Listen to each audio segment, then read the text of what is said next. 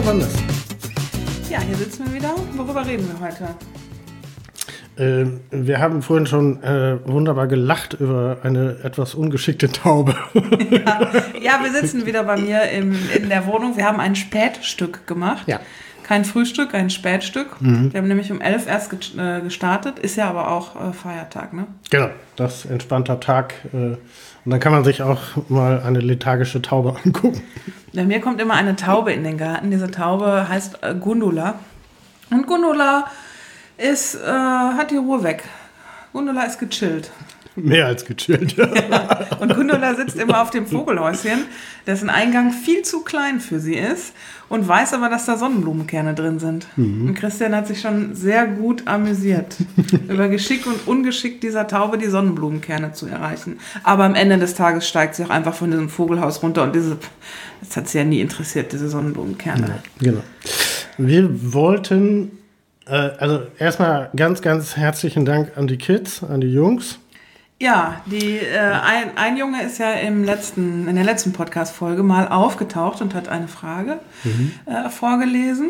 Und diesmal haben wir uns, beziehungsweise wir haben uns gefragt, Mensch, worüber können wir denn mal reden? Und ähm, da saß ich gerade äh, in der Küche und die Jungs sagten, äh, redet doch mal über Computerspiele. Genau, und dann haben wir es ein bisschen weiter gefasst. Äh, ging aber auch ehrlich gesagt wieder mal ratzfatz. Äh, Gamification hatte ich dann, glaube ich, äh, rübergeschrieben und äh, damit stand das Thema fest.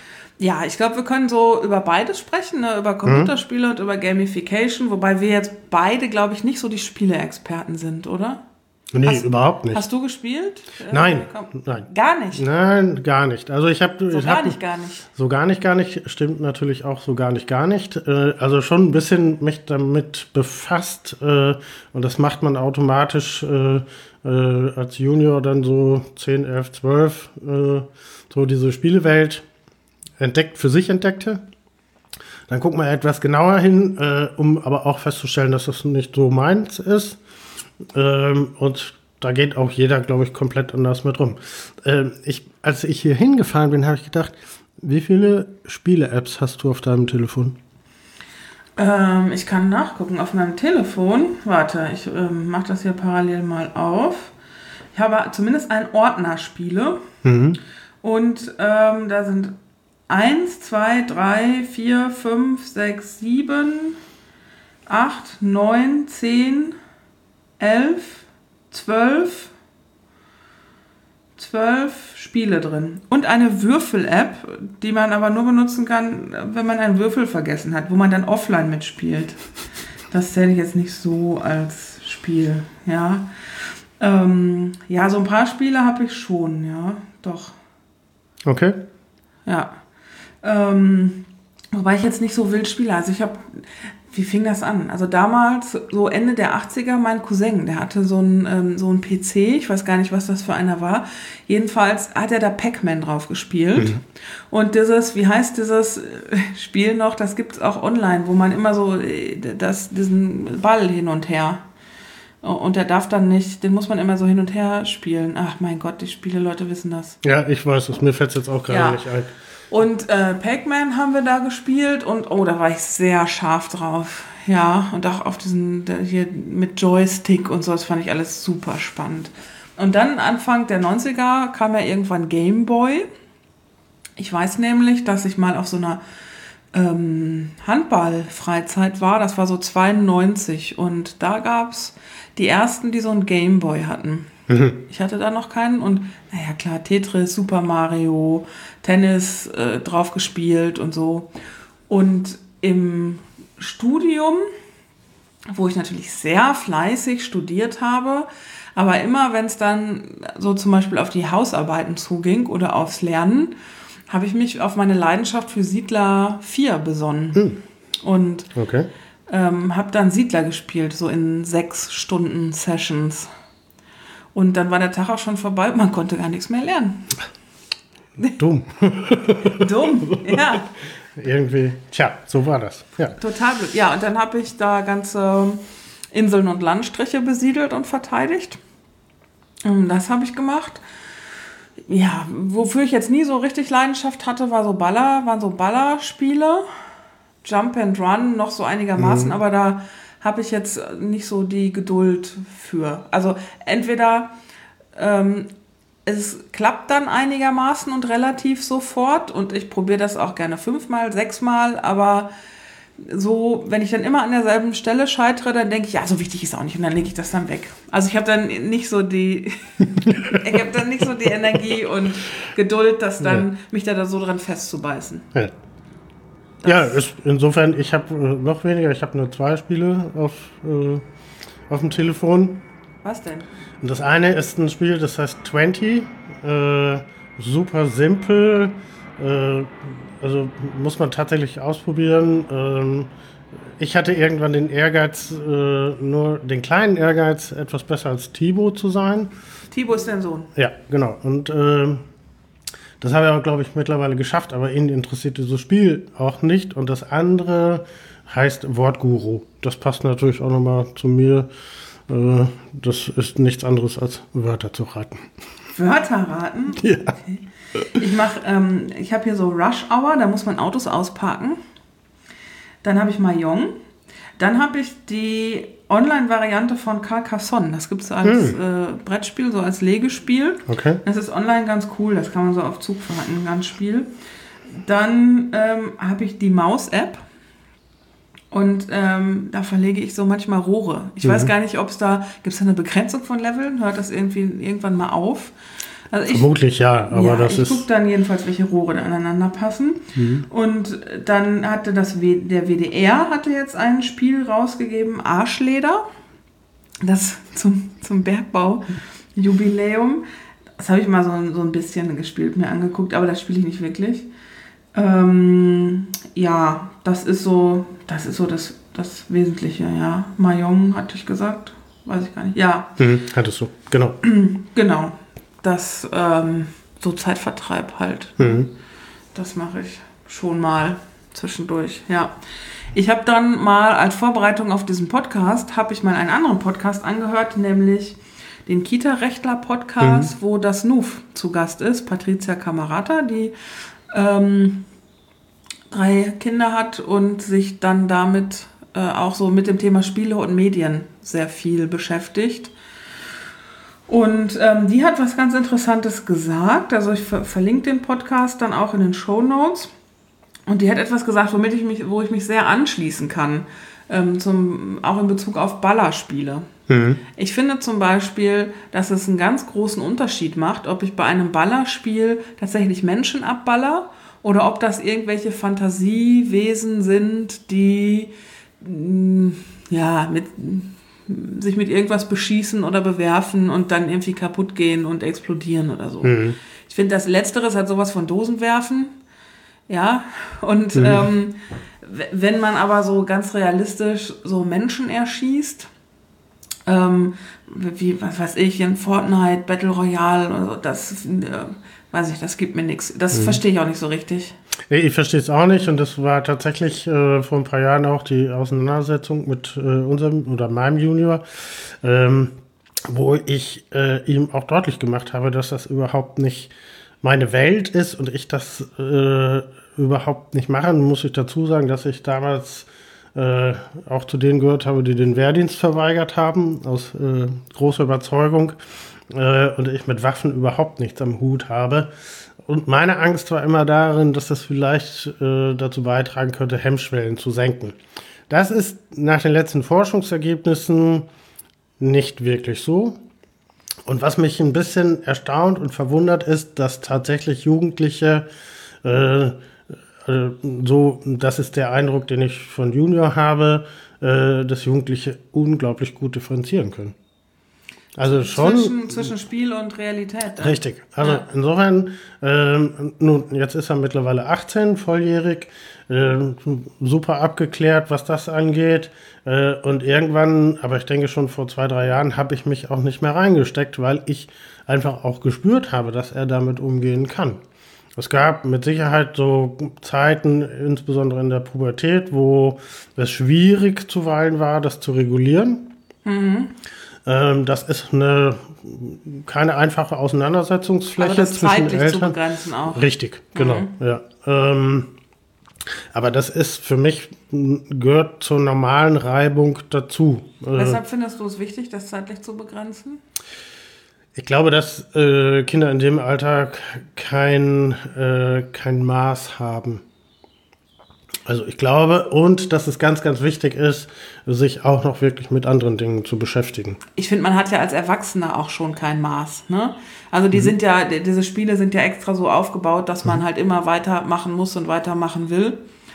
Und äh, da, ich habe es ja gerade erzählt, da findet schon bei einfachen Strategiespielen, ich habe am Ende sechs Stunden vor Siedler 4 gesessen. Nur der Unterschied äh, ist, ich glaube auch zu den heutigen Spielen, das war halt irgendwann zu Ende gespielt. Also da war dieser Landstrich war besiedelt, also entweder ich hatte verloren und wurde dann vom gegnerischen Volk da überrannt.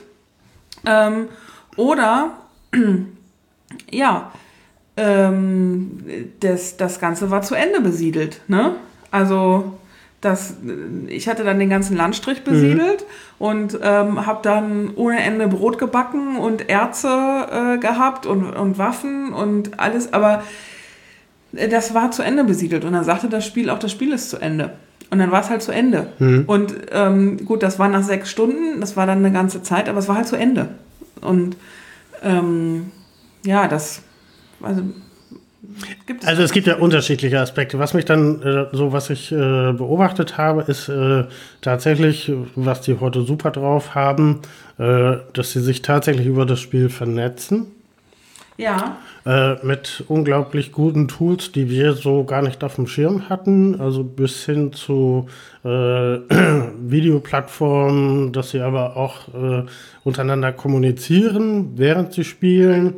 Äh, und ich habe dann irgendwann äh, ja, mehr als geschmunzelt.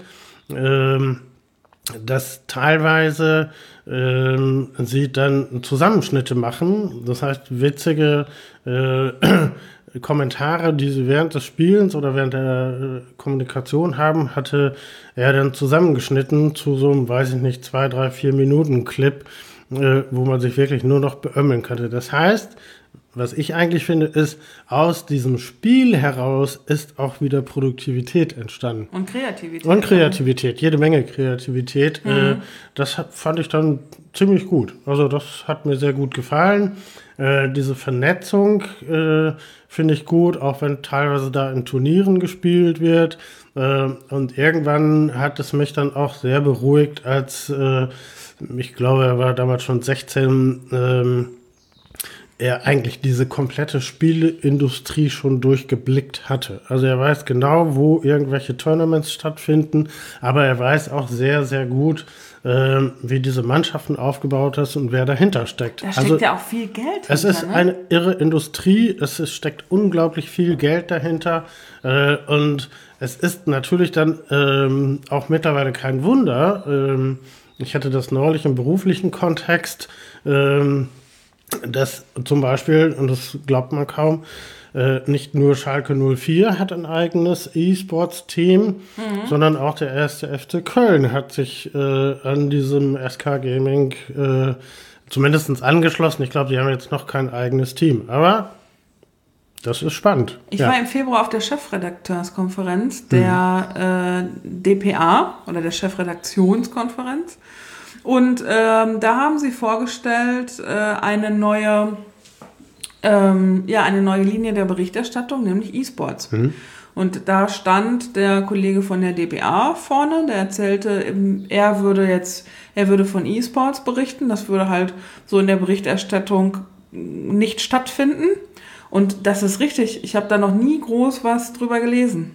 Also, Das sind- also weder, weder irgendwie so sportliche Berichterstattung, ähm, wobei man kann jetzt debattieren, ob das Sport ist, aber das mm, lassen wir mal so stehen. Also weder eine Berichterstattung von wer da gewonnen hat und welche Leute es da gibt, noch so eine Metaberichterstattung über halt das, das Phänomen, über die Industrie, über das, was dahinter steckt. Also das findet so in den norm- normalen Medien Nirgendwo. nicht, dass ich wüsste. Also ich, ich habe noch nichts gelesen und ich bin schon in Online-Medien doch ganz gut unterwegs. Genau, aber also ich sag mal, Tivo hat sehr lange League of Legends gespielt, ähm, LOL. Ähm, mhm. Diese ganz großen Turniere, die tatsächlich auf allen Kontinenten stattfinden, bis auf den afrikanischen vielleicht, ähm, da wissen die hundertprozentig drüber Bescheid. Mhm. Ja, und das wird verfolgt. Du hast von Forschungsergebnissen gerade gesprochen. Ich habe mir auch noch mal was rausgesucht. Mhm.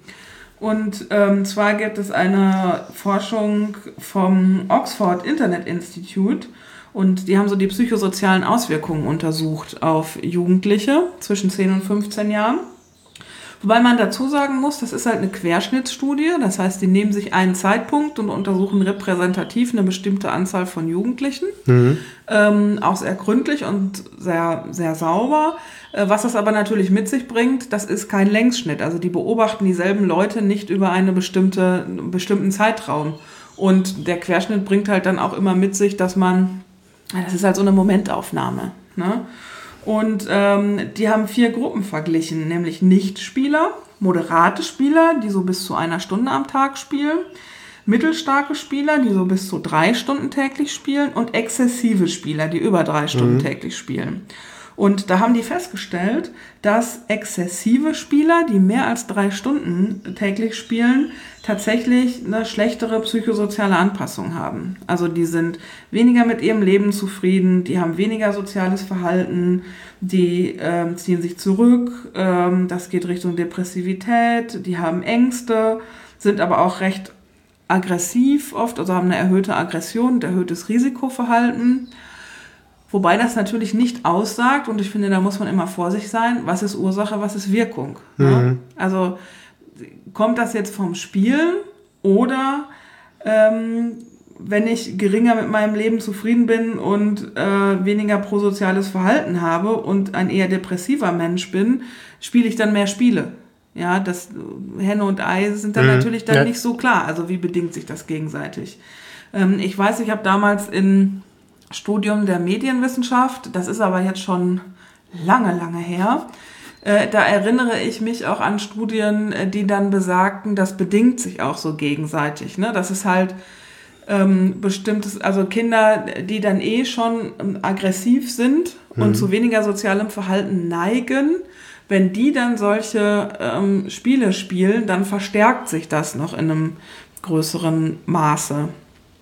Also das ist dann so die Frage. Interessant fand ich, dass moderate Spieler, die bis zu einer Stunde am Tag spielen, dass die ähm, zufriedener sind, sogar ein sozialeres Verhalten zeigen, dass sie weniger Problemverhalten als Nichtspieler zeigen und ähm, dass es das wirklich äh, gut für die Identitätsentwicklung ist und auch für so geistige und soziale Herausforderungen. Insofern, das ist äh, nach dem Feststand, welches Thema äh, wir haben, mh, habe ich nochmal sehr weit zurückgedacht, noch etwas weiter als du gerade, äh, weil ich ja in meinem ersten Leben mal Erzieher gelernt habe. Mhm. Ähm, so, für mich ist das, wenn man jetzt nochmal noch einen größeren Zusammenhang aufmachen möchte, ist, ähm, was wenigen Menschen bekannt ist, dass wir erstmal spielend das Leben lernen. Das ist genau das, was kleine Kinder machen. Ja, allerdings machen die das ja auch mit den Sinnen. Ne? Die machen das haptisch, mhm. ähm, optisch, olfaktorisch. Genau, aber es ist erstmal, ich sag mal, dieses spielerische Leben, mhm. ja, und auch im Spiel, also, äh, und da sind ja ganz viele Dinge, die auch den Menschen dann später prägen. Also, Spiele, die kleine Kinder spielen, sind dazu da, ähm, ich sag mal, bestimmte Fertigkeiten zu erlernen, aber sind auch dazu da, äh, ich sag mal, mit anderen in Kontakt zu treten oder auch, ich sag mal, sich zurückzuziehen. Also es gibt so, äh, ich kann mich dran erinnern, dass äh, ich auch äh, Kinder durchaus immer wieder beobachtet habe, die sich dann zurückgezogen haben und mit sich selbst alleine ein Memory-Spiel gemacht haben, das sie schon bestimmt 500 Mal gemacht haben. Aber das ist genau das Verfestigen mhm. was, was Kinder brauchen, äh, wo sie sich selbst auch dann wieder die Bestätigung holen. Äh, und gleichzeitig ist natürlich auch ähm, das, ich sag mal, dieses spielerische Element auch, um, ich sag mal, bis hin zu eigenen Grenzen, die man dort erfahren kann. Ich finde halt auch, dass nicht alles im Leben immer einem Zweck dienen muss. Ja? Auch ähm, Kinder haben genauso wie Erwachsene das Recht, halt auch mal ein bisschen zu chillen. Ja? Mhm. Und wenn das jetzt nicht zu exzessiv ist, sondern man sagt eine Stunde am Tag oder mal anderthalb Stündchen am Tag, dass man einfach mal ein völlig sinnfreies Spiel spielt, was auch überhaupt keinen pädagogischen Wert hat, was weder meine kognitiven Fähigkeiten fördert, ähm, noch sonst irgendwas, wo ich einfach nur stumpf irgendwas spiele und alles um mich herum vergesse und an nichts denken muss, was mich belastet. Ja, ist doch auch mal nett, ja, oder? Das, das ist genau das, das Ding. Aber das, da sehe ich auch ein bisschen, äh, nach meinem Verständnis, äh, deswegen sehe ich gerade diese anderen Spiele, auch diese Online-Spiele ein bisschen kritisch, weil sie eigentlich ständig das Belohnungszentrum kitzeln. Ja, und dann ist es schon wieder ständig mehr Leistung, mehr erreichen. Genau, ja, das ist natürlich klar. Ne? Ja, und deswegen, die Frage ist manchmal, es ist sicherlich immer eine Auseinandersetzungsfläche äh, zwischen Kindern, Jugendlichen insbesondere und Eltern, äh, wie viel Spiele, aber auch wie viel Spiele welcher Art. Und deswegen bin ich dann bei dir. Also irgendwas wunderbar Sinnloses zu spielen, äh, es, es steht jedem gut. bis hin äh, ins späte Erwachsenenalter. Aber eben halt auch zu gucken, äh, müssen es immer diese Spiele sein, die äh, ständig auch diese, diese Forderungen, diese Belohnungszentren. Und das macht natürlich die Spieleindustrie unglaublich geschickt, mhm. äh, weil sie da ständig dran sind. Äh, das war auch der spannende Aspekt, den du bei dem einen Spiel da gesehen hattest. Haben Spiele ein Ende? Mathematisch kann man das, glaube ich, bis zum St. Nimmerleins-Tag spielen, ja. äh, wenn die Entwickler das so cool durchkonstruiert haben. Ähm, vielleicht nicht. Da sind wir technisch heute. Ja. Und du hast äh, das, Mechan das Mechanismus mit den Belohnungen angesprochen und da würde ich gerne den Bogen schlagen hm. zum Thema äh, Gamification. Ähm, es gibt nämlich tatsächlich was, was wir von Spielen lernen können für die Arbeitswelt und auch gerade für, für die Führung und für Teams. Denn es gibt so ein paar Mechanismen in Spielen, die auch sehr gut äh, für die Teamentwicklung und für die Teamführung funktionieren. Du hast neulich mal eins gemacht, oder? Ein, ein Spiel mit einem Team? Ja, das mache ich tatsächlich so in der Teamentwicklung. Ähm, da gab es ein Spiel, den genauen Mechanismus, also ich verrate da jetzt nicht zu viel, weil wenn ich das mhm. mal wieder mit anderen spiele, dann funktioniert das nicht. Jedenfalls ging, äh, war, war es eine Aufgabe, die ich in einem Raum aufgebaut habe und das Team konnte diese Aufgabe nur gemeinsam lösen. Das war aber so explizit nicht gesagt, sondern die haben ein Briefing gekriegt, das einigermaßen unkonkret war, also das schon beschrieb, was sie dann tun mussten, aber es waren dann auch etliche Leerstellen, wo sie sich erstmal drüber verständigen mussten und die sie aber auch nur während des Tuns herausfinden konnten. Und während des Tuns konnte man auch nur herausfinden, also es war eine Aufgabe, die man nur gemeinschaftlich lösen konnte. Und dann hatten sie drei Versuche, das zu lösen. Und es war halt eine begrenzte Zeit zur Verfügung, also begrenzte Ressourcen, wie es so im Leben halt äh, auch ist. Ähm, ja, und sie mussten dann dieses Ziel erreichen. Und dann kann man sehr gut sehen, wer welcher Rolle in diesem Team spielt konnte man wunderbar ablesen. Und die Führungskraft habe ich da rausgenommen. Die hat eine Sonderrolle gespielt, nämlich die instruierende Rolle. Mhm. Die Leute mussten nämlich der Führungskraft, ohne dass die Führungskraft das, diesen Spielaufbau jemals gesehen hat, nämlich berichten, mhm. ähm, wie das funktioniert. Und dann mussten sie in den Dialog gehen mit der Führungskraft, wie sie dieses Problem am besten lösen. Und so ist es ja auch im Alltag ganz oft, dass die Führungskraft ja gar nicht das selber kann ja, und da gar nicht so den Einblick in die Details hat und ob operativ das auch nicht selber macht, weil sie auch gar nicht über die Fähigkeiten verfügt und über die Kompetenzen, aber trotzdem letztendlich die Verantwortung trägt. Und äh, ähm, ja, da, dafür gerade steht, dass es funktioniert. So, und dann sind die in den Dialog gekommen. Und es war dann auch innerhalb des Spiels dann sehr interessant, welche Rolle die einzelnen Teammitglieder eingenommen hatten. Und dann sind wir, nachdem das dann zu Ende gespielt war, nach äh, drei bis vier Versuchen und wir da einen Cut gemacht haben, dann in den Dialog darüber gekommen und dann habe ich das Team gefragt, ähm, ja, erstens, wie war das für euch? Und zweitens, welche Rolle hattet, hattet ihr denn? und welche Rolle hatten die anderen. Und das war dann sehr spannend, da die, die, das aufs wahre Leben zu beziehen. Also das war ein Spiel, was am Ende dann auch tatsächlich im Unternehmen äh, erfolgreich zu Erkenntnissen geführt hat. Ja, da fällt manches so von den, wie Schuppen von den Augen. Müssen wir in Unternehmen mehr spielen? Ich glaube, es braucht mehr Spielelemente oder man kann sich sehr stark auch an der Spielmechanik mal orientieren und gucken, warum funktioniert denn so eine Spielmechanik so gut. Und die funktioniert unter anderem so gut, weil es ein klares Ziel gibt. Und es gibt, manchmal gibt es ein klares Hauptziel und noch Nebenziele, manchmal gibt es nur ein Hauptziel, aber ich weiß ganz genau, was ich zu tun habe und wofür ich es tue. Und jetzt können wir dann alle mal in uns gehen und du lachst schon und sich überlegen, ob mir halt immer so klar ist, äh, was ich zu tun habe auf der Arbeit und vor allem warum. Ähm, also das ist auch meine Erfahrung, Ziele sind ganz wichtig und vor mhm. allem, dass alle dasselbe Ziel haben. Mhm. Weil zum Beispiel, warum greifen äh, Rettungsteams so gut ineinander? Ja, das ist, weil es ein ganz klares Ziel gibt. Dieses Haus löschen, das da mhm. jetzt brennt. Ja, da hat jeder seine Rolle, da hat jeder seine Aufgabe und es gibt nur ein gemeinsames Ziel und deswegen funktioniert das auch so gut. Mhm. Das ist ein sehr guter Vergleich, ja. Dass, wenn dann auch mal ein unvorhergesehenes Ereignis kommt, dann sortieren die sich wie von selbst, sortieren die sich neu, weil die genau wissen, was das mhm. Ziel ist. Mhm. Und das ist im Alltag ganz wichtig. Dann ist es auch in Spielen so, dass es klare Regeln gibt. Dass man weiß, so läuft es, so läuft es nicht. Und wenn ich mal nicht weiß, was das richtige Handeln ist, weiß ich ja aber, was das Ziel ist und kann das mhm. dann daraus ableiten. Mhm. Dann kriegt man in Spielen sehr unmittelbar Feedback. Das heißt, ich weiß, ich kriege ständig Feedback. Ich weiß, war das jetzt gut oder war das jetzt mhm. schlecht? Mhm.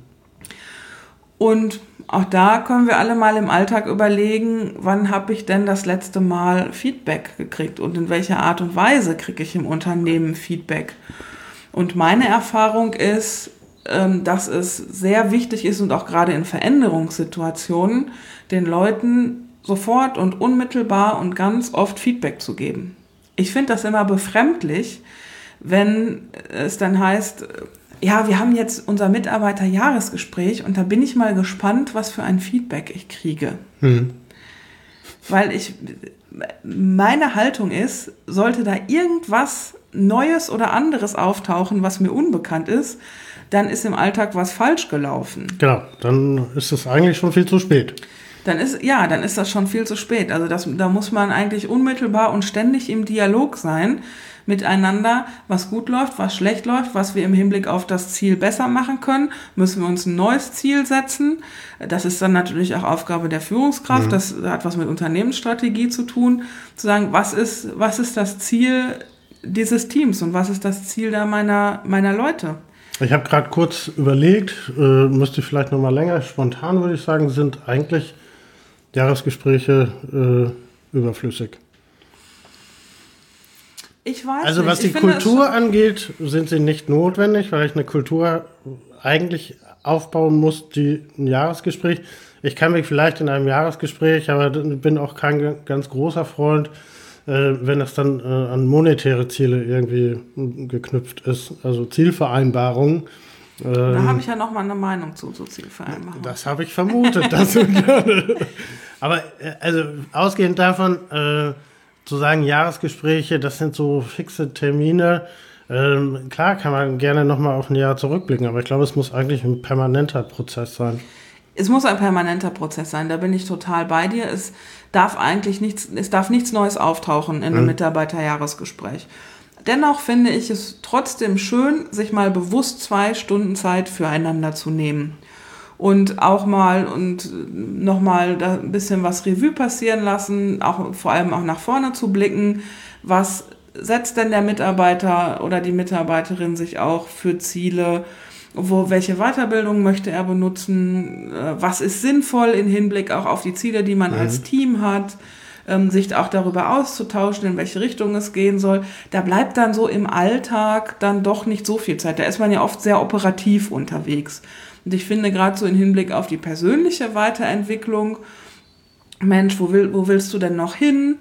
Äh, das findet ja im Alltag oft wenig Raum einfach. Ne? Und da finde ich es schon schön, sich da bewusst, äh, vielleicht zweimal im Jahr, bewusst zwei äh, Stunden miteinander Zeit zu nehmen und solche Dinge dann auch zu entwickeln. Also kein, kein Widerspruch. Also das, klar, kann man natürlich, wenn, wenn das insgesamt gut strukturiert ist, äh, sollte man das äh, so tun. Und ich glaube wenn diese, nur. Wenn äh, diese Feedback-Schleife mhm. gut läuft im Alltag, ähm, dann äh, ergibt sich das auch, dieses, dieses Gespräch über das persönliche Potenzial, dann auch sehr viel aus den Selbstverständlichkeiten im Alltag. Also wenn man dann im Alltag schon festgestellt hat, dass dieses oder jenes läuft immer nicht so gut, ja, dann ergibt sich daraus normalerweise dann das Gespräch, Mensch, was können wir denn machen? Bist du denn auch richtig eingesetzt an der Stelle oder ähm, was kann ich tun als Führungskraft, um dich da zu unterstützen oder wo muss ich da vielleicht auch mal sagen, pass auf, das ist hier ganz klar meine Erwartungshaltung, da musst du dich ein bisschen mehr anstrengen. Ähm, oder zu sagen, wie wäre es mal in der Richtung auch eine, eine Weiterbildung zu machen, eine Weiterentwicklung. Ähm, ja, ich finde, das baut dann so aufeinander auf. Das ist dann aber eher so die Ebene, für die man im Alltag dann nicht so Zeit hat. Genau. Und gleichzeitig, glaube ich, wird es immer spannender, äh, weil, um auf das Thema zurückzukommen, wie kriege ich tatsächlich auch spielerische Elemente in beruflichen Kontext hinein. Äh, und manchmal ist es auch spannend zu überlegen, ja, ähm, hat man nicht manchmal auch Lust, äh, sich auch im privaten Leben wieder, ich sag mal, für Spiele zu interessieren. Äh, und tatsächlich ist es so, wenn man sich das anguckt, auch äh, da habe ich nochmal nachgeschaut, der Spieleindustrie geht's gut. Der Computerspieleindustrie oder insgesamt Nein, insgesamt. Also es gibt zunehmend immer mehr Brettspiele, sehr fantasievolle Brettspiele. Unmengen von Brettspielen. Äh, und das habe ich mitbekommen, weil es vor, ich glaube, zwei, drei Monaten eine, eine äh, gibt es eine Veranstaltung in Essen, war die, glaube ich. Spielemesse gibt es immer in Essen. Ja, genau. Und da brummt der Bär. Und das freut mich. Ich finde das toll. Ähm, ich habe jetzt am Wochenende erst gespielt. Wir haben am Wochenende mit den Jungs gespielt, die Legenden von Andor. Mhm. Das ist ein Brettspiel, wo man nicht gegeneinander spielt, sondern wo man miteinander gegen das Spiel spielt. Und das finde ich so ein ganz schönes Spieleprinzip, weil man verliert äh, entweder mit, also entweder verlieren alle oder es verliert keiner. Mhm.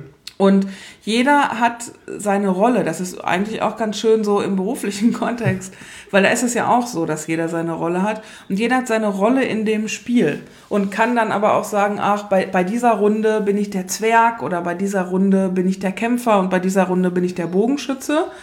Ähm, Bogenschütze sein finde ich super, weil der kann mhm. von angrenzenden Feldern da in andere Felder schießen. ähm, so, und dann muss man aber gemeinsam einen, wie, wie ich finde, relativ komplexen Spielaufbau lösen. Dieses Spiel ist auch erst ab 10, glaube ich. Und äh, das kann man tatsächlich auch erst richtig gut ab 10 und älter spielen. Und ähm, da, das macht schon sehr viel Spaß und da muss ich sagen, da der ältere Junge hat das da manchmal schneller durchdrungen als ich, ja. Da denke ich noch, oh, wie ist denn hier jetzt das Packende? Und dann sagt er schon, ja, lass uns doch dies machen, lass uns doch das machen und du gehst da lang. Und wenn wir dann so, und dann denke ich, wie war das im Mittelteil? Kannst du noch mal... und da merke ich, dass der auch einfach das Spiele erfahrener ist. Ja. Ne? Ich bin da halt da mhm. schon auch ein mhm. bisschen raus. Also man ne? muss halt tatsächlich Lust dazu haben, aber ich finde es insgesamt gut. Äh, und das wäre ja eigentlich so, wo man sagen kann, ja, muss man ab und zu mal gucken, wie, äh, dass man wieder spielt. Das finde ich toll. Ich finde das schön. Und manchmal sind es so ganz simple Spiele. Ich musste jetzt gerade ein bisschen schmunzeln, als du das äh, Spiel beschrieben hast. Äh, das geht ja auch auf einem ganz simplen Niveau. Ich musste sofort an Doppelkopf denken. Ja. Ja, wo es immer neue Konstellationen gibt, wer mit wem spielt. Mhm. Ja, und äh, ich habe das über viele Jahre sehr, sehr gern gespielt. Ja, das war toll. Ich spiele auch so, so Wikinger-Schach zum Beispiel, wo man da auf der Wiese steht mhm. und da die Klötzchen wirft mhm. und so. Sowas finde ich auch ganz gut. Auch eine Zeit lang sehr viel Brettspiele gespielt. Und ich mag es einfach auch, weil es sowas Geselliges hat. Und das mag bei Computerspielen jetzt mittlerweile virtuell auch sein. Aber auch, ich mag halt dieses Persönliche, das hat auch so ein bisschen was von, naja, warum kocht man mit Freunden zusammen? Ja, ne? genau. Da, da geht es ja jetzt eigentlich nicht ums Essen. Das ist ja eigentlich wurscht, was man kocht. Ne? Mhm. Du kannst ja auch Nudeln einfach kochen. Ähm, sondern, und genauso bei Spielen. Da geht es halt darum, beisammen zu sitzen und, Und etwas zusammen zu machen. und Genau. etwas zusammen zu machen. Genau. Ja. Ja. Ja. Ich finde noch einen Aspekt, den, äh, der mir immer gut gefallen hat. Äh, das Thema Gamification fand ich immer ganz spannend, wenn äh, Museen das gut eingesetzt hatten. Für Kinder. Also weil sie Ah, ich tatsächlich gehe voll gerne in diese Ja, genau. Kindermuseen. das ist jetzt hier eine Offenbarung von mir. Na, ich gehe echt voll gerne in diese Kindermuseen, wo man da so Sachen Ja. ausprobieren kann. Ja, aber das ist tatsächlich über dieses spielerische Element einfach auch äh, an Themen herangeführt zu werden. Ja, also da gibt es mit Sicherheit unterschiedliche Beispiele. Äh, ich weiß, dass wir schon damals sehr gerne, gut, es war damals besser erreichbar äh, als heute, aber immer wieder gerne im, im Technischen Museum in München waren. Unfassbar gut, äh, wo die Kinder dann unglaublich einen Draht zu bestimmten Themen bekommen dann. Ja, und ich finde halt nicht nur Kinder. Ich bin auch sehr glücklich, wenn man mir Dinge einfach erklärt. Äh, Ja, ich, man denkt ja immer, ja, wieso denn nur Kindern? Ich, ich finde, ähm, ich habe dann vielleicht dann noch ein paar mehr Fragen dann hinter und ne, würde dann vielleicht dann noch tiefer in bestimmte Dinge eindringen. Aber warum denn nur Kinder? Genau, das ist also, daran erkennt man einfach äh, sehr gute Museumskonzepte, äh, die auch andere Wege gehen, um, ich sag mal, das, was sie bewahren oder zeigen wollen, anders gehen. Man kann ja übrigens auch Lego im beruflichen Kontext einsetzen. Natürlich, ne? klar. Es gibt, Lego hat da sogar ein Konzept für, das heißt Lego Serious Play. Ja. Ich habe das selbst noch nicht ein, eingesetzt. Lego bildet auch Leute darin aus. Ich war aber mehrmals schon, ähm, also es wurde an mir dann eingesetzt. Und das finde ich sehr spannend, weil es hilft, über Dinge ins Gespräch zu kommen und Dinge zu, zu visualisieren und zu konstruieren. In diesem Basisset hat man halt eine bestimmte Menge und Anzahl und Konstellation von Steinen.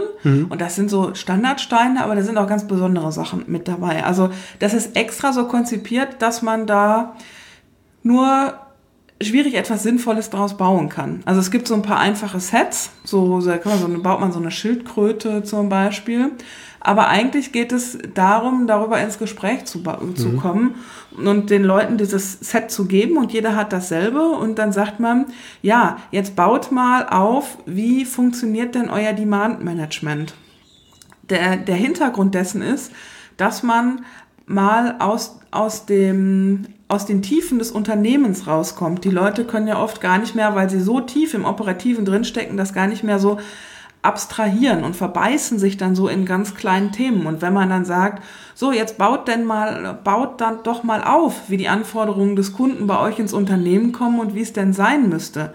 Und zack, plötzlich ist man da drei Ebenen höher und kann mal so Dinge abstrahieren und auch dann werden plötzlich Probleme angesprochen, die so nicht angesprochen wurden oder die nur angesprochen werden, äh, die man dann, ja, wie du letztens bei dem Auftrag mit dem Kunden, das interessiert ja eigentlich gar nicht, was genau an dem Auftrag gelaufen ist, sondern es geht ja darum, ähm, Strukturen Es aufzudecken. geht um die Prozesse. Es geht ne? um die Prozesse und Strukturen und nicht um den konkreten Fall. Und das kann man sehr gut machen mit solchen Sachen wie Lego Serious Play, wo die Leute sich erstmal fürchterlich albern vorkommen, die Dinge in Lego aufzubauen.